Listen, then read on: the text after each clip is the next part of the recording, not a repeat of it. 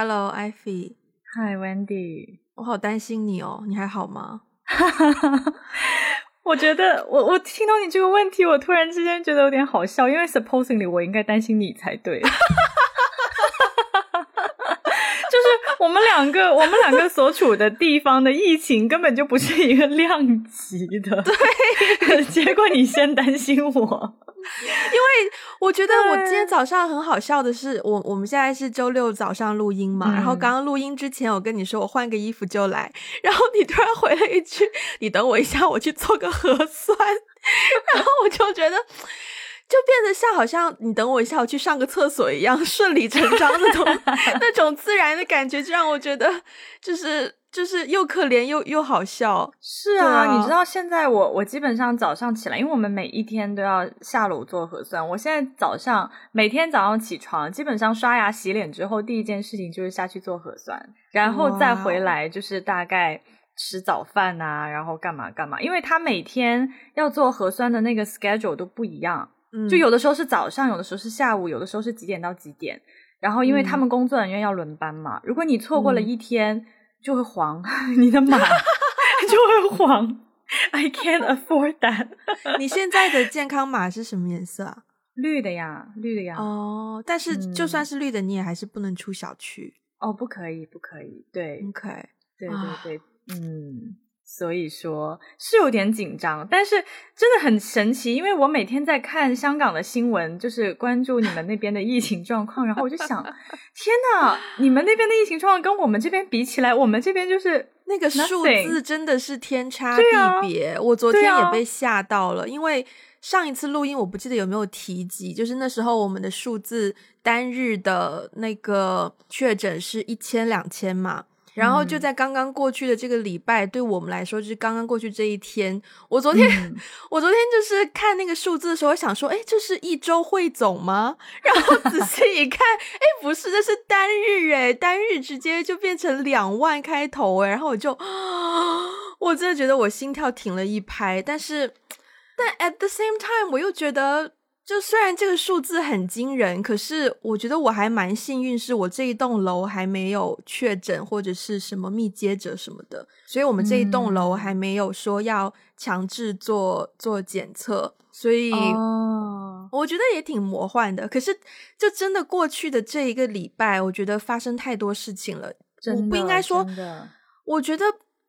嗯，对世界来说发生很多事情，对我们来说是接受了很多信息。因为说实在话，有一些有一些事情离我们太遥远，可是它的出现就让大家都觉得很恐慌，对吧？？那你焦虑吗？过去的一个星期，我发现经过这几年的历练，我好像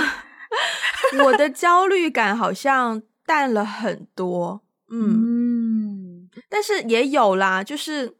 我我的焦虑可能是像，首先礼拜二的时候，香港就是发布说，从三月开始要呃全民做那个核酸检测嘛，然后以嗯及他有说，呃三四月份就要给中小学的学生放暑假，就是有嗯很多变动，很多计划突然间被公布。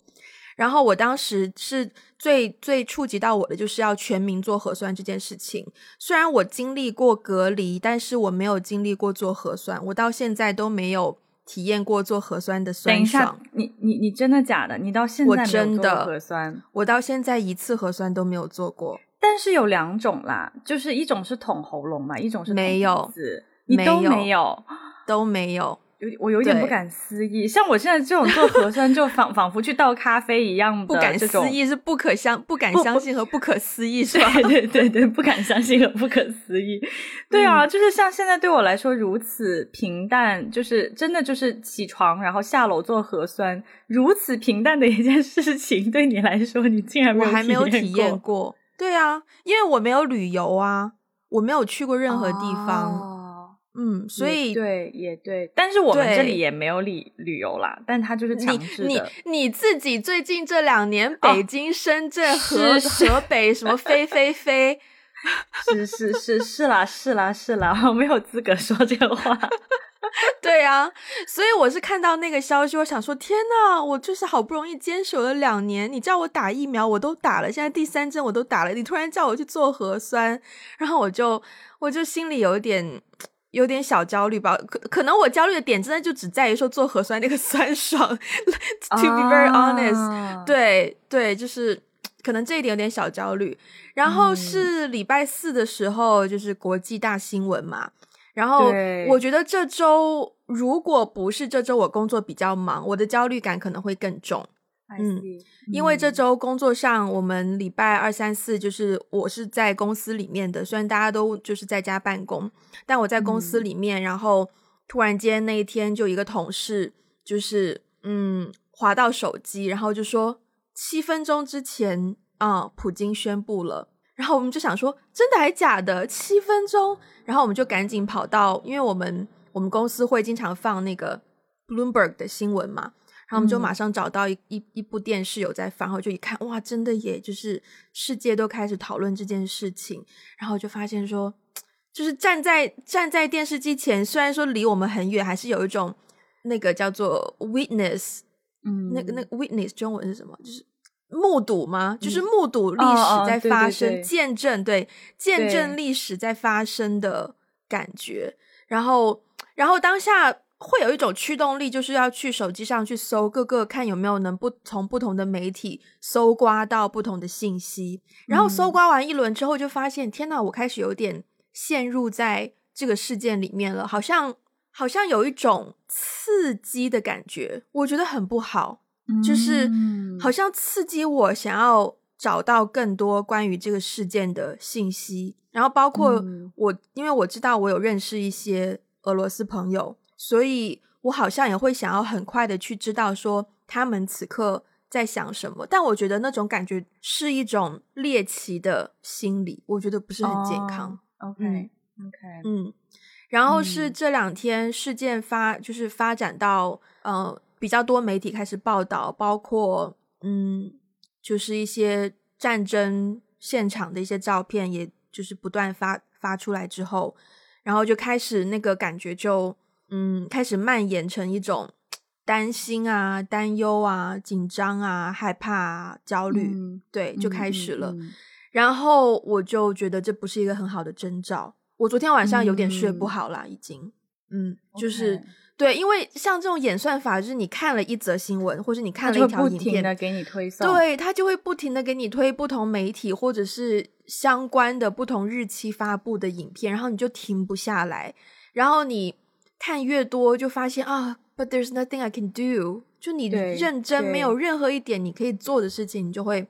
你就会陷入到一种很比较焦虑的情况。对，对我最近这段时间。倒与其说是焦虑，倒不如说是愤怒吧。就是看很多的消息，很多的新闻，而且就是首先呢，我现在因为被隔离嘛，我的工作没有办法推进。嗯，就本来我计划好的很多工作，我需要我需要出差，我需要到现场去完成一些一些一些素材什么的，但是我现在没有办法走嘛，我就只能被关在家里。所以呢，我就突然一下多了很多的时间，可以去摄入各种各样的信息。嗯，我觉得这个是一个其中一个来源吧，因为我手头上本来要忙的事情我没有办法忙了，所以我突然多了一些空闲的时间，我就只能摄入很多的信息。然后在摄入信息的过程当中，觉得一开始是有一种无力感，觉得世界好糟糕哦。对，除了比如说现在身处在的广东。现在现在身处在这个疫情啊，然后其实可能跟香港比起来，这边的疫情真的算不上什么，但是因为政策的不同，嗯，就是每一天政策都在变，对，然后可能突然被通知要隔离，我真的是，我昨天我最近这几天听到很多就是很惨绝人寰的事情，比如说突然之间被隔离在公司，所以你真的太惨了，那个真的太惨，你只能睡地板，然后睡醒了就工作。工作完了就睡觉了，对呀，对呀，你就没有别的其他的生活。我觉得我隔离在家都还好，对。然后我觉得什么被隔离在公司的，然后被隔离在别人家里的，被隔离在什么什么地方的，就突然之间就是那个呃，要去应对这种措施的改变的那个反应，我觉得这两年对我有很多的训练。因为现在我们从来都不是说从三月起怎么怎么样，不是的，是当天今天下午两点开始。你就被关在一个地方，突然觉得，突然觉得我稍微心里还有被安慰了一点点，至少还有大概两个礼拜的时间做一下，做一下有两个礼拜，没错没错，而且只是测核酸而已。对啊，所以我觉得就是这种对于对你你的日程突然之间完全被我我当时小区被封，我也是当天才收到消息，嗯，就基本上是那种我进了小区门之后，我就知道我接下来十四天不能再出门了。嗯，然后，所以我觉得对于这种日常被打乱，我在想那个画面是不是你在回家，然后脚刚刚迈过一条线，然后那个保安说啊，今天开始封哦，十四天哦，然后你那里迟疑了一下，我要把这脚缩回来呢，还是迈进去呢？就是其实他封小区之前前两三个小时就已经有各种各样的传言，就说一下要封，一下要不封，一下要封，一下要封。然后我回回就回小就回家进小区门口的时候，我特地问了一下保安，我说我们小区是不是要封？保安说是明天开始。然后我就带着沉重的脚步进入了小区。对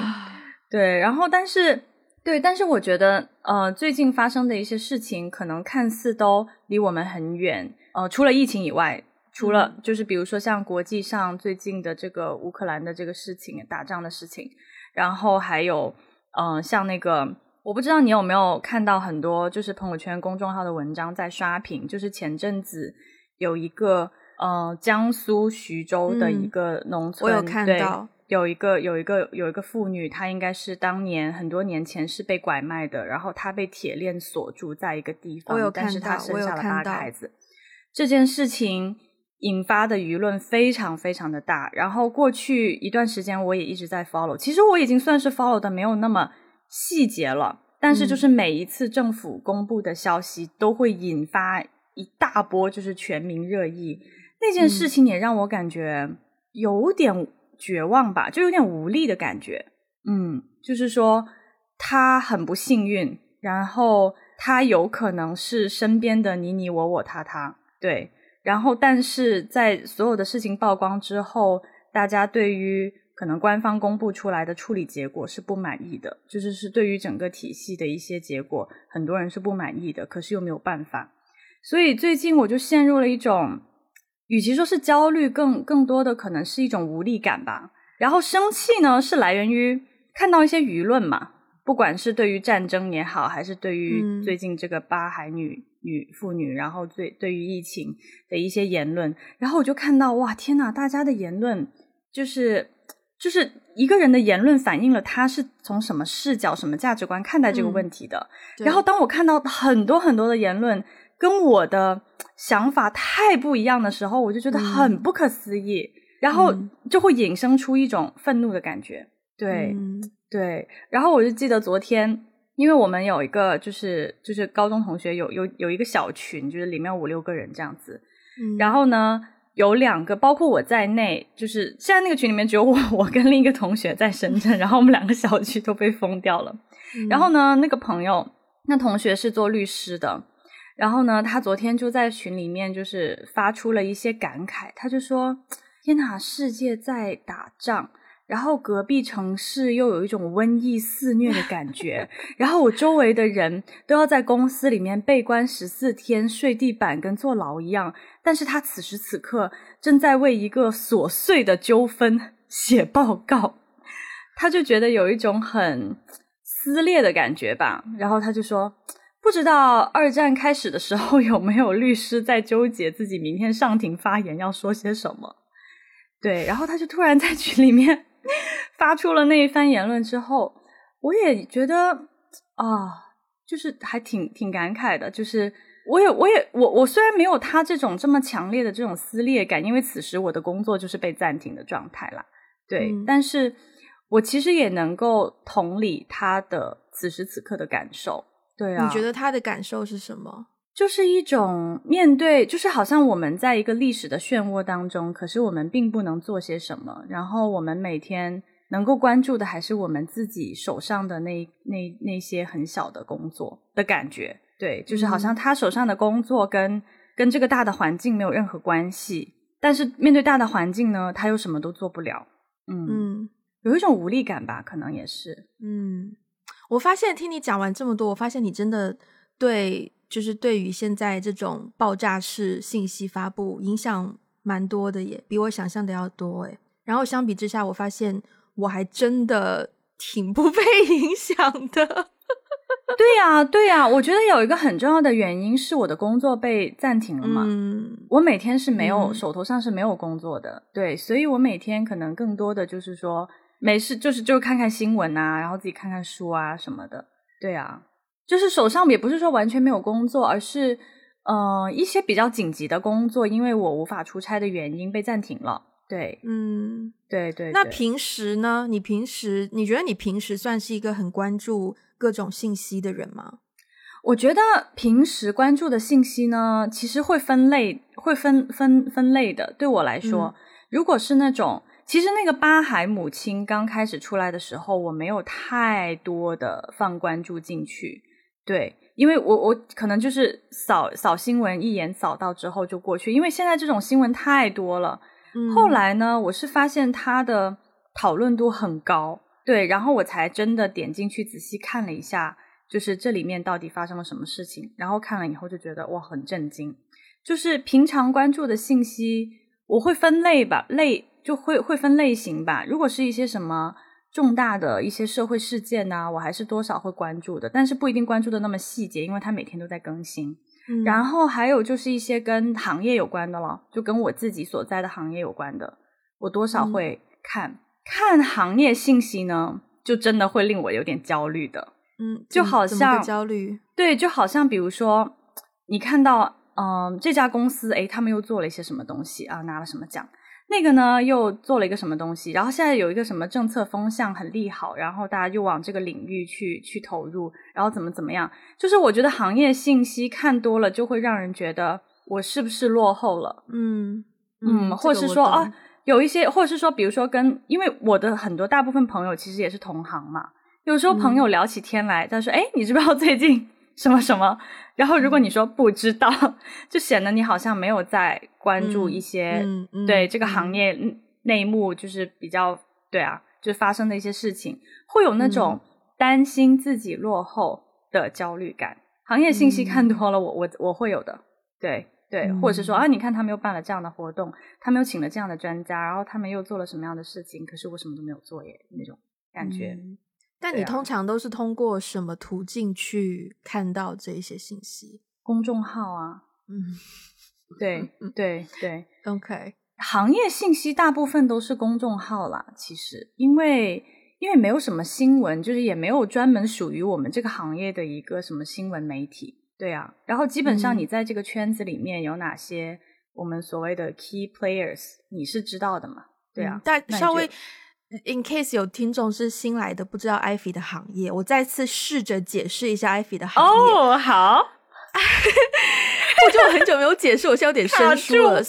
我觉得如果用英文的话，就是 social innovation，社会社会创新，对呀、社会社会发展创新，差所以是这个意思。嗯，，对，所以所以可能可能那个范围比较涵盖的就是社会环境、社会上发生的事情，以及如何如何改善或者是让社会 变得更好吗？我觉得你解释的很准确啊，哦，你解释很准确，对哇啊，好开心。哦、它其实不能嗯。算是一个行业，比如说它不能，比如说农业这种很明确，它是个行业，它其实不能像是行业，但是它就是，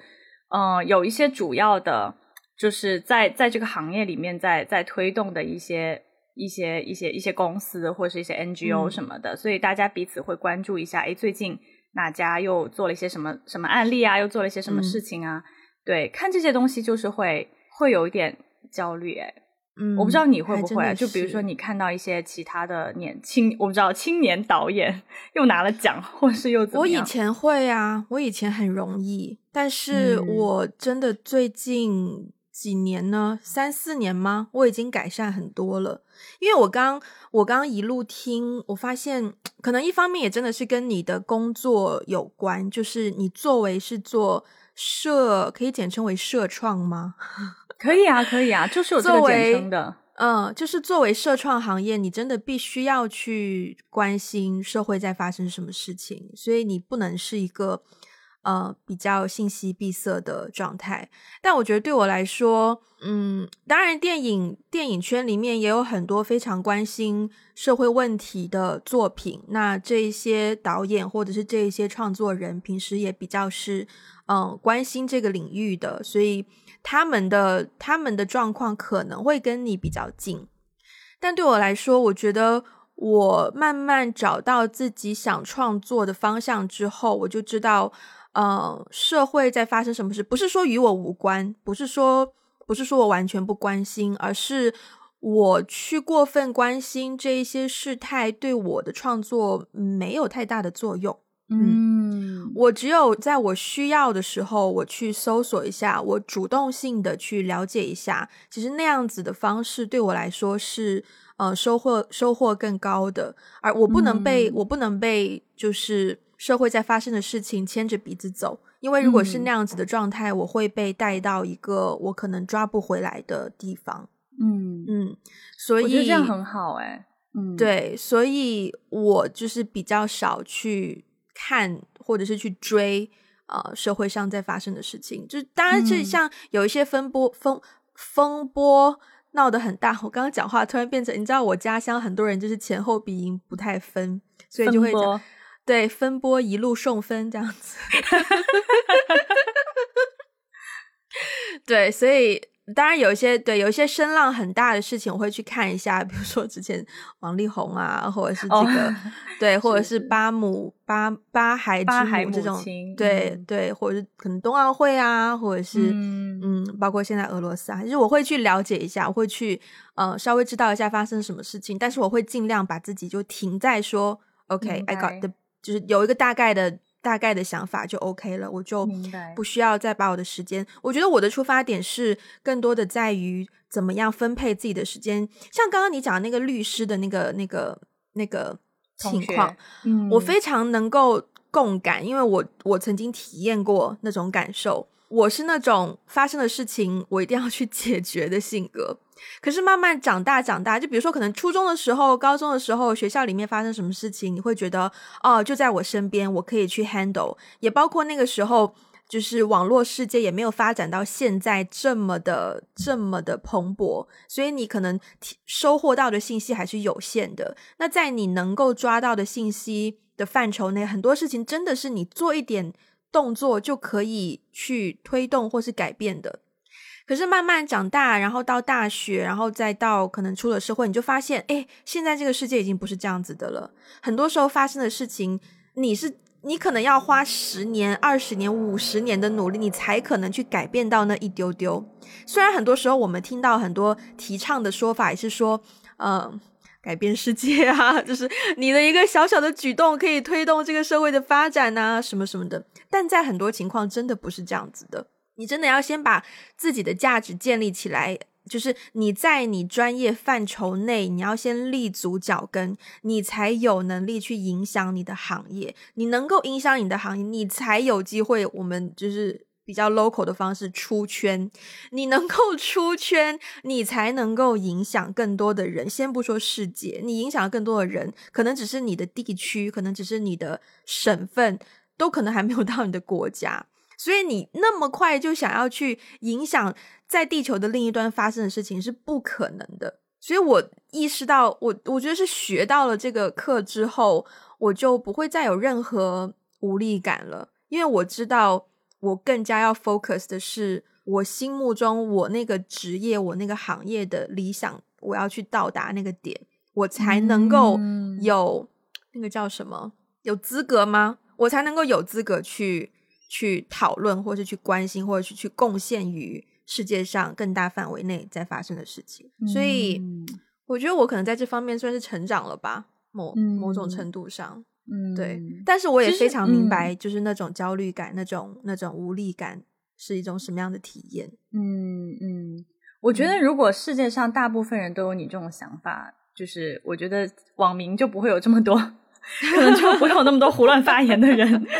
对对，不过我觉得真的是听完你说，我也我也是感觉到，确实是呃行业不同，就是像我觉得我的，比如说像我的愤怒，不是来自于很多大家的一些舆论吗？那其实我们在圈子里面，我们大大部分人，不管他在做什么，其实他的工作是希望去用一些正确的价值观去影响大家。当不同的事件发生的时候，我们用一种什么样的，应该是一种什么样的正确的价值观去看待这件事情。所以我会格外的关注舆论，就可能比起关注那件事情本身，我更关注大部分人是怎么看这件事情的，他的切入点是什么，我要怎么样去影响大家。用一种正确的、积极的价值观去看待这件事情，所以就会导致有的时候我就会 看到一些舆论就会很生气。事情本身可能对我的影响没有很大，我是对于对啊舆论可能会有一些嗯对我的情绪会有一些影响吧。哇，那你我我我只能说我真的做不了你的工作。嗯嗯，可是其实说到呃。我们前面讲的这么多，可可能这个概念可以总结为就是所谓的信息焦虑。那是的，信息焦虑算是一种那个，我今天今天总是想到一些词，然后又想不出来，那叫什么病？社会病？不是，就有点像什么？OK，有点像什么？有点像什么选择选择焦虑症那种那种时代现代 modern 的那种一种现代病。对，现代病。对，嗯，就是他是因为的确是随着科技的发展，我们摄取、我们得到信息的方式。就是与日俱增，然后就会导致我们的大脑输入了过多的信息，然后我们的大脑本身的机能呢，它还没有达到，也还没有进化到可以消化那么多信息的地步，所以面对一些信息，你不知道怎么样去面对它，怎么样去处理它，你就会产生一种焦虑的感觉。然后我们前面讲的很多都是跟最近社会事件有关的，但其实。嗯，我在这里也不是科普啊，只是说就是稍微做一点功课，就 show off 一下，就告诉大家我们有做功课这样子。就是比如说，且除除了新闻类的消息之外，还有还会包括说，可能你平常你身边的手机、邮件，对，呃，WhatsApp、微信、Line 等等通讯软体，社交也会给你带来对。然后再再一个种类就是社交媒体 social media 朋友圈 Instagram、Facebook，还有一种是我觉得可能不太会。被大家拿出来说它是焦虑源头的，就是自媒体，就像你刚刚说的公众号。我觉得自媒体是一种焦虑源头，哎，但我觉得大家讲到信息焦虑的时候，不会最先聊到是自媒体。我我说我这里说的自媒体是博主类、知识类，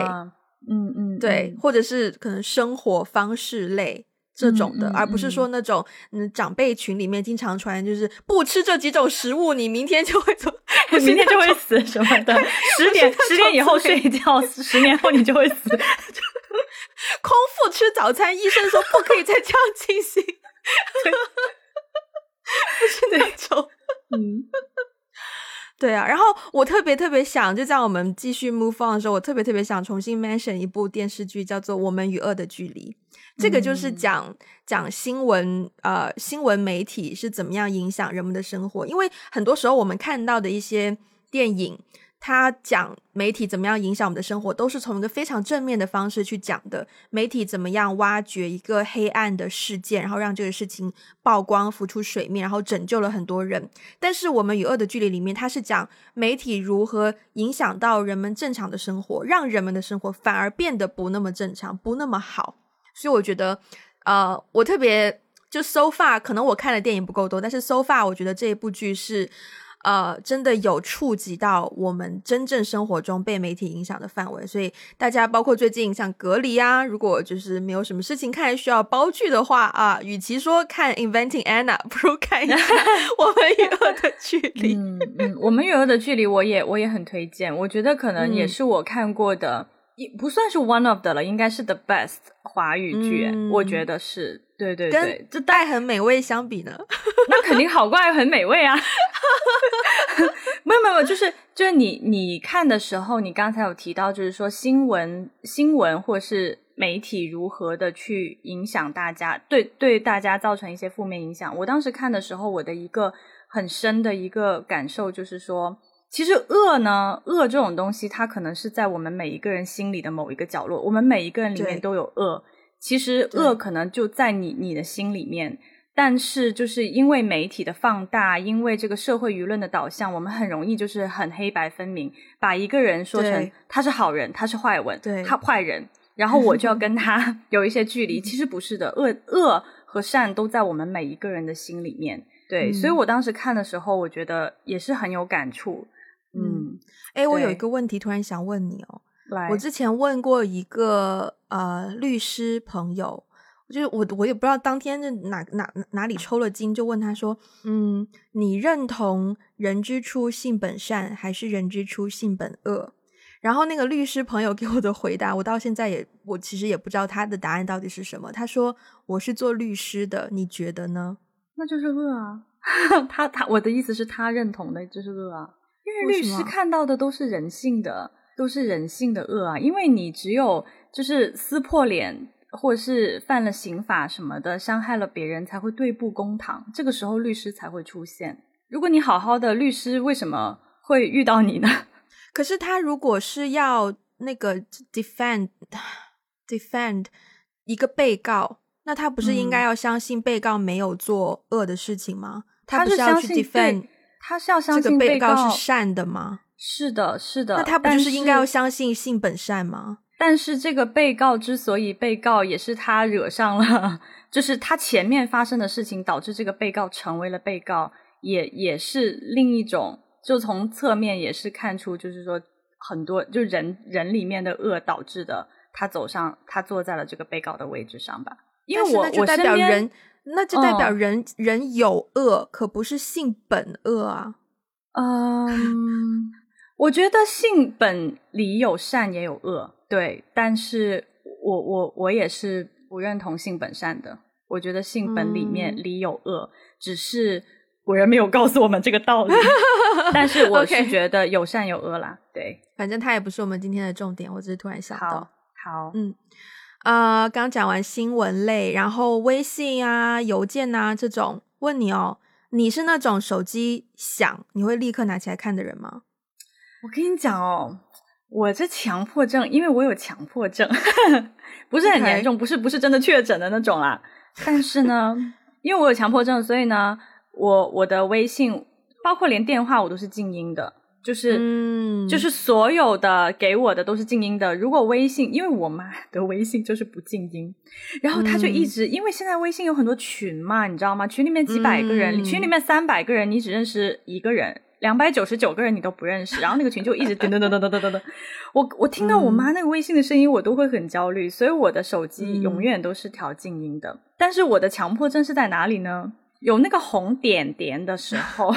我就一定要把它点掉。所以我有一次，好像不是你还是哪个朋友，我看到他未读邮件还是未读消息有两千多条，我整个人就崩溃了。是我。OK OK，那就是别人。我我就看到他当时发了个截图过来，然后我看到他的那个，就是他其实想截图给我看，他跟他朋友的一个对话很搞笑，但是我就会关注到他的未读消息竟然有两千多条，然后我当时就崩溃了。我跟你是一样的，我也算是有。比较强迫性，就我一旦看到手机，然后我就会滑啊，这里怎么有个三个提示，我要把它摁掉；这怎么有一个提示，我要把它摁掉。就算是一些很 random 的 A P P，它可能提示也是说，就是跟我很不相关的东西，我也会去把它摁掉。我还会做一件事情，就是就是你不是可以选，我们都是用 iPhone 嘛，你不是可以选择通知中心有哪一些是可以显示出来的吗？大部分我都不让它显示。我也是，大部分我都不会让它有那个什么 banner 啊，任何的 pop up 的东西都不会有。对对对，我也是，我也是。但是工作了之后，就是全职工作了之后，我发现，在邮件这方面，我前前我前段时间有休假嘛，就是休了几天的年假，然后我起床之后，我真的会有点一点点小焦虑，诶，就是没有看邮件的时候，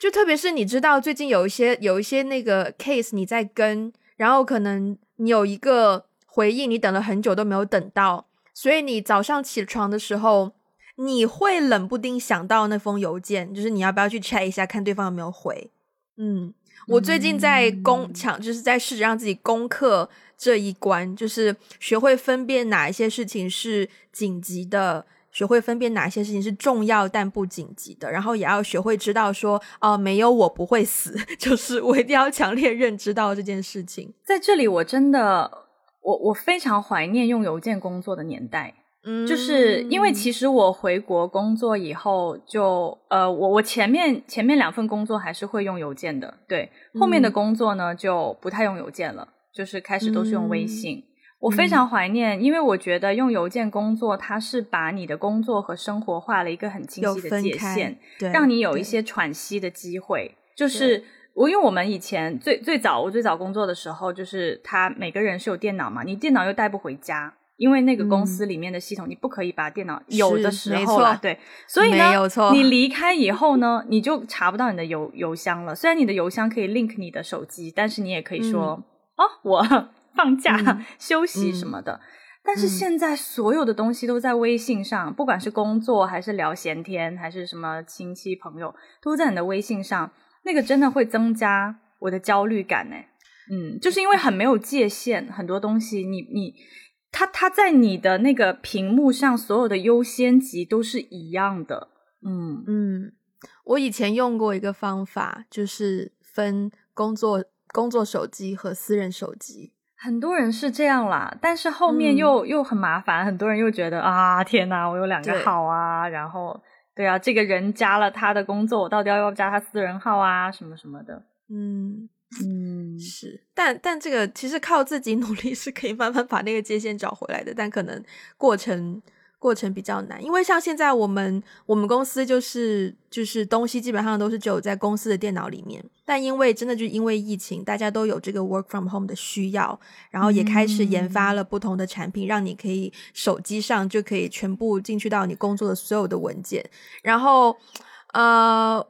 我身边的同事，我们 team 的人有一些也是会，就是都去都去使用这些城市。但我发现，即便大家都就是放在自己的那个手机里面，也不代表说你任何时候找你的同事问他一个问题，他会立刻回你。就他依然是会选择在工作时间。所以我觉得这种就是主动性尊重这种 boundary 还蛮重要的。就即便说客观上你的确有那个有那个 access，就是有那个渠道，但也不代表说我有了渠道我就要。就是二十四小时都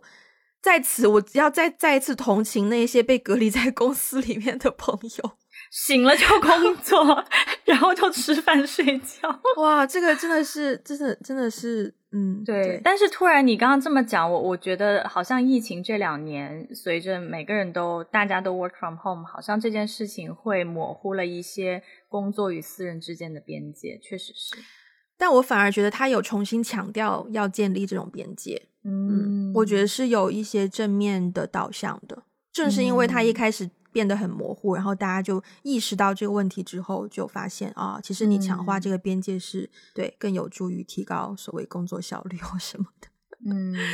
嗯，另一种就是产生信息焦虑的信息呢，就是 social media。嗯，对，这个应该是，我觉得这个还蛮主要的一种焦虑来源呢。对，像你刚刚讲到的，就是你看到朋友们的一些言论，因为有一些人他可能是生 share 分享他自己的生活很美好，但有一些可能就是会发表自己的一些言论，然后看到跟自己非常不一样的言论，真的是会。我之前也有 unfriend 过一些朋友啦，但最近就是我，因为我我也会克制自己，不要去不要去那么疯狂的滑 social media，所以就嗯稍微好了一点。嗯嗯，我觉得 social media 是一个比较大的一个焦虑来源的原因呢，是因为它是一个呃彰显你，就是等于是说我们每一个人都可以在 social media 上面发出自己的声音，就是。呃，不管是展现我的生活，还是我对某一件事情的观点和看法，而且我不知道你，就是我，我有发现，尤其是可能我的 Facebook，然后或者是微博，就是这两个渠道现在已经越来越变成那种，嗯，对于大型公共事件探讨的一个发声渠道。可能刚开始用这两个平台的时候，更多还是展现一些呃私人性的一些生活啊，然后。花花草草啊，然后我跟谁是好朋友啊，什么之类的。但是我有发现这些年，嗯，就我有发现这个趋势啦，就是大家使用这两个渠道，越来越把它变成一种不仅仅是分享我的个人生活，我个人的一些想法，更多的是对于一些大型公共事件的讨论。所以，所以在这些平台上，我才会觉得，嗯，对啊，会会会有一种会有一种焦虑的感觉，因为你读读很多，因为它的那个 news feed 是很很短的。就微博也很短嘛，其实 Facebook 也挺短的。虽然 Facebook 很多人会转发一些新闻，对，但是就变成说，大家现在已经不会去一个就是正经的新闻网站上去看完整篇文章，了解这件事情，而是他很快、很轻轻易的就可以转发或是发表自己的言论。所以在这个，嗯，就是大家。看看这些平台的时候，收摄入到的那个信息是很短的，他可能看到的不是事情的全貌，他可能看到是一个碎片，然后这个碎片又不断的被加工，不断的被转转发，不断的被怎么怎么样。对，所以我觉得那个焦虑会在这种这种形式的媒体上被放大。我的感受啊，嗯，是没错，你说的那个是一个现实，没有错。但是呃，我们在这个角度可以改变的就是，首先。不要去 follow 这样的人，就是其实是真的，你要去所谓叫做 curate 你的 feed。我这个中英夹杂真的是，就是你要去，你要去整理策划，你可以在你的 social media 上面看到什么内容，因为演也是因为演算法，我们才有机会可以做到这件事情。比如说现在我的 Instagram，你划过去，大概十篇里面有五篇都会是狗狗的 狗狗的照片或者是影片，就是很净化眼球啊。就是我不想要经常看到那些很很喜欢刺激别人，很很喜欢发一些非常非常。非常激烈的内容的 feed，我就可以去，我就可以去改变它，我就可以选择 unfollow 这样子的这样子的账号，然后你就可以，you know，就是去看你你想看的。虽然可能会被 mention 到说啊，那你这样不就是完全限制在这个同温层里面，然后不与外面接轨？There's so many ways 你可以跟外面接轨，social media 不是唯一跟外面接轨的方法。所以，所以我觉得，既然是你自己的 account，你自己要看，那你就要就是知道自己想看什么，然后去调整你的你可以选择的范围。嗯嗯，move on，然后就是最后一个非常理性的这个这个这个范畴，就是自媒体博主这方面。我觉得我之所以觉得这方面很可怕，是因为乍看之下这些内容好像无害，而且你好像。时不时会有一种啊，我学到了一些新的知识的感觉。是的，就是今天，特别是一些科普类的，无论是心理啊，或是健康啊，不不不，你都觉得哇，好棒！我每天都可以学到新知识。可是实际上，你不知道这些知识是不是你真的要学的东西。你会开始收集各个方面不同的新知，然后这些新知其实打乱了你应该要养成的自己思考系统的那个节奏。然后你就会变得，your mind is everywhere，就是你的想法会各个地方很分散，没有没有系统。所以当真的你自己身上或者是你身边发生某件事情的时候，你发现你没有一个可以支撑你的有根基的一个理论系统，然后你就会更加的焦虑。嗯。说起自媒体，对对，说起自媒体和博主呢，因为视频类的博主我看的很少，然后自媒体类的话看的比较多的就是公众号嘛，对，然后但是我觉得有一个跟我们我们做 podcast 很就是很强关联的，就是其实中文类的 podcast 里面有很多都是这种知识类和观点类的，嗯呃 podcast，而且他们应该算是中文播客类的。比较主流，其实我一开始不是很理解为什么这种是主流，对，嗯，因为我自己听 podcast 的时候呢，其实我以前也听很多知识类、观点类的 podcast，但是我听多了以后，我会发现每个人对每一些事情都有自己的观点，有一些人他会对一些事情或是对一些现象、对一些文化分析的很深，但是我会发现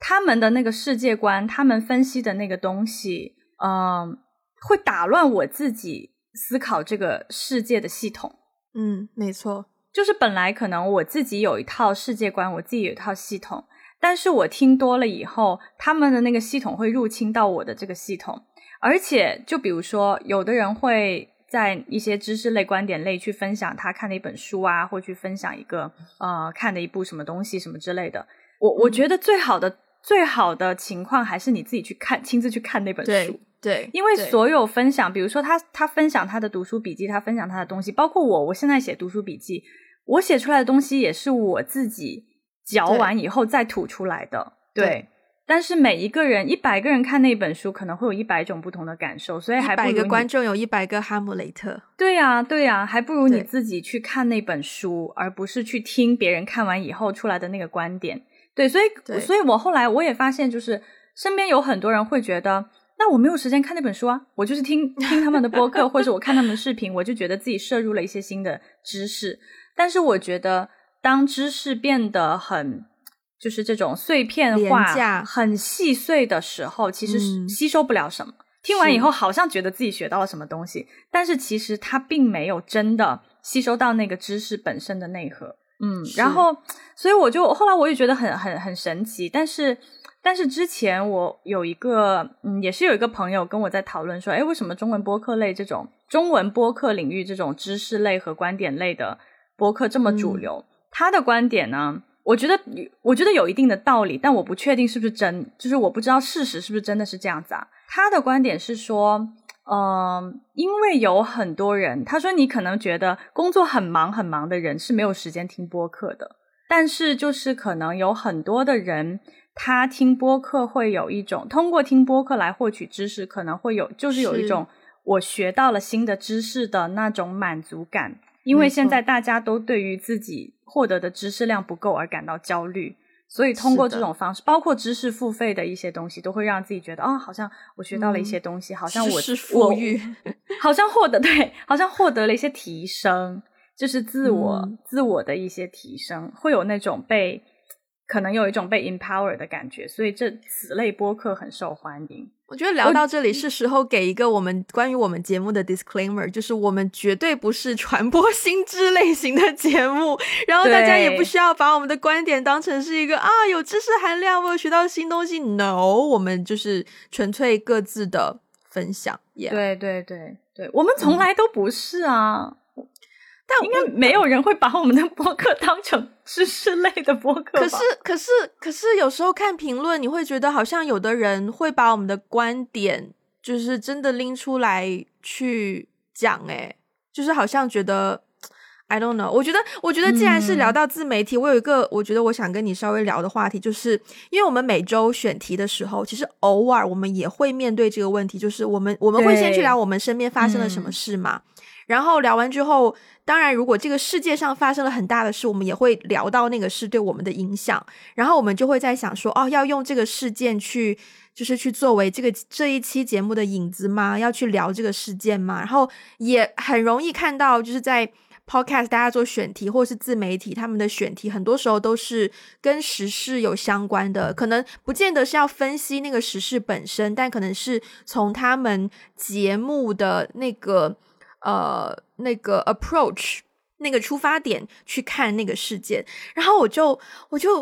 因为我觉得我不是一个很爱追热点的人，就包括我们前面追完追完那个 Anna，我我自己也觉得嗯不行不行再追了，所以我觉得我们长期以来都不算很追，但是我们其实没有在追，我们蛮不追的哈，对我们蛮不追的，对，可能唯一追的就是一些综艺啊。对啊，就综艺啊、电影啊什么的剧啊。对对，你觉得不追是好的吧？我觉得不追是好的，就是 OK。嗯，没有，因为我我对追热点的一个感受呢是，呃，刚才也提到，就是我我也我也会看很多公众号的一些文章，但是我不会看的很细，我只是想要看看其他公众号都在发些什么。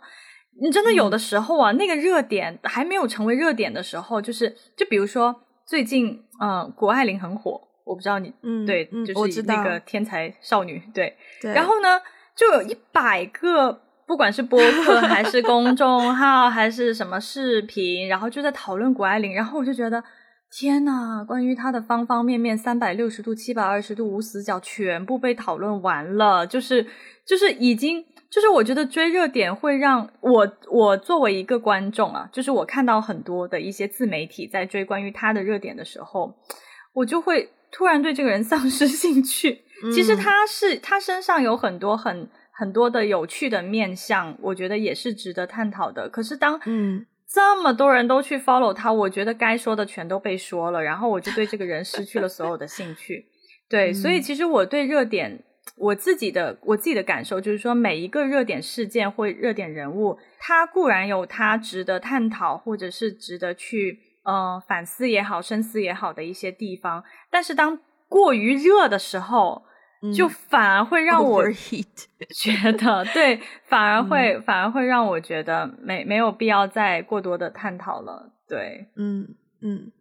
很好，我们也来到最后的一些就是稍微升华或者是实用性建议的区块，就是今天我们聊到，今天我们聊到信息爆炸产生的焦虑嘛，那有没有什么你自己在你身上觉得很有用的方式，是可以让你去减少这种焦虑的？我其实从。呃，二零二零年开始吧，我觉得二零二零年那一年就是信息焦虑达到了一个顶峰，因为疫情刚开始嘛，那个时候就是很多谣言也好，然后有很多呃四面八方的消息。刚开始那一年，我真的是人生当中达到了前所未有的焦虑感。后来呢，我觉得这两年下来，我已经慢慢就是发展出一套，培养出一套我自己可以呃冷静的看待这些事情的一个。一个一个一个模式了，对，就比如说，可能我现在对于，比如说大的大的国际事件，像打仗什么这种的话，我我肯定还是会更多的去去去关注啊，它的一些事态啊，关注一些那边的人民啊，怎么怎么样。但是我现在，我有发现，就是说我昨天，呃，在看这件事情的时候，我已经不太会通过一些自媒体或者是公众号，就是。去看一些国际事件了，我会直接找比较权威的新闻网站，因为我觉得权威的新闻网站至少他们的名誉声誉有保障，他们的信息来源我我相信是真实的，就是我会更多的去完整的去了解事情的来龙去脉，对，然后再去做判判断。然后像包括现在的一些时事热点，可能刚开始出来我真的不会太关注，诶，如果是过了几个月大家还在讨论这件事情，那我就会觉得哇，这件事情一定有。一些我值得去关注的地方，然后我可能才会去顺顺便去捋一下看一下，对啊，所以就是我觉得这两年培养出一种对于信息摄入的有一个优先级，什么样的信息我要先去看，什么样的信息我可以先放一放，然后以及什么样的信息我要看的比较细，什么样的信息我可以就一扫而过。对于信息的摄入有一些优先级，对，嗯，你呢？我。我的话，呃，分两个层面吧。第一个层面就是，首先要避免信息爆炸，所以，呃，我渐渐养成了。虽然这句话现在好像变成是一个贬义，形容一个人死读书，就是两耳不闻天下事，一心只读圣贤书。但其实这句话本意是。就是以我看到的解释啊，这句话本意是说，就是专心专注的，因为以前书很贵嘛，所以就是，呃，不管外面发生什么事，都很用心的在读自己的书这样子。所以我现在就是比较两耳不闻天下事，我其实蛮抗拒新闻的，就哪怕是一些比较权威的媒体，我也不太喜欢看。我大概每天只会花不超过五分钟的时间。可能三分钟都不到，就真的是扫一下，大概知道一下世界上在发生什么事情就够了。然后，因为我觉得我有的时候是想要满足，说我需要每天都有在吸收一些东西，才觉得自己有在学习或是有在收获新知识嘛。所以就是 instead of 看看看电影啊，不是 instead of 看电视、看新闻或者是看公众号，我就是选择看书和看电影，就是。每天早上我会看大概半小时到一个小时的书，然后那个时间会让我觉得非常的充实，然后去准备准备面对新的一天。那如果是周末的话，通常我会选择早上或下午会看一部电影，因为一部电影也是一个半到两个小时，然后看完之后会觉得非常的充实，因为无论是书还是电影这种媒介，它是经过。精挑细选，经过策划、经过研究才呈现出来的一个完整的东西，而不是只抽了一个事件当中的一小条线索。所以这样子一个完整的东西看完，你嗯会有更更更大的满足感吧？我觉得。然后另外就是，如果我真的觉得比较焦虑，或者是我培养出让我觉得可以减少焦虑，或是某种程度上算是分担了我的注意力的事情呢，是养植物。嗯，对，因为因为我现在的环境是。首先，我现在不能养宠物，因为房东房东不给嘛。但是它其实就是帮助你分散你的注意力啦。就想象说，如果你有个宠物的话，你要陪它玩，你要喂它吃东西，你要花时间跟它散步什么的，那就是分散你这些注意力。然后我觉得植物也是一样，因为你养了几棵之后，你真的会关心说，哎，你的叶子怎么变黄了？哎，你怎么开始歪向另一边了？我要把你转一下，确认你每一面都晒到太阳。哎，我昨天帮你浇水了吗？就是你会有在生活上，你会多了一些注意力在你自己的环境当中，包括说啊，你你长太长了，我把你剪下，然后移到一个瓶子里面，让你重新去长根。我现在就有两盆，就是根已经发展的很大，可能过段时间就要移盆的植物。然后包括我最近发现说啊，我想要试试看种那个。那个牛油果树，就是用牛油果、洛梨 （avocado） whatever you call it，就是洛梨的那个核，可以让它长出非常蛮漂亮的一棵小植物，然后就是又又瘦瘦，但是又非常直的一种一棵小树的感觉，我觉得很漂亮，所以我也想试试看。对，就是你或者变相说，它可能是我的生活兴趣的一部分吧，就可能是你要培养你生活的兴趣。对，然后还有一点就是吃好睡好。就吃很重要，就是你要想，虽然我们有的时候会觉得想吃什么很烦，但如果你花时间去真的去稍微想一下，特别是现在 work from home，你要自己解决自己吃饭，然后可能你要呃身边的食材没有很丰富啊，就现在我们这边青菜都卖很贵啊，那你可能要花一点时间。我觉得就是 overall 是一种呃转移注意力的方式吧。然后其实身体。包括说吃好睡好，是你真的身体好了之后呢，你你的你的你的那怎么讲？你的 mindset，你的心理上也会少一些负担啦。说实话，所以。在这里，我也想补充一下，你刚刚说到心理，就是心理和生理的问题。对，嗯，关于身体，我不是现在自从被被被迫困在家之后，就是就没事干，但是我还是可以下小区。然后我昨天在逛小区的时候，我就想做点运动嘛，我就发现我们家小区有另外一边，那边我几乎从来都没有去过。我们家小区本身就很小。但是有一边有一个小角落，我是从来都没有去过。我发现那边有很多在公园里面那种给老人运动的那种器材，就是那种转转盘呐，然后甩腿呀什么。然后我就在那边坐了半个小时，像老人一样在那边甩腿甩半个小时。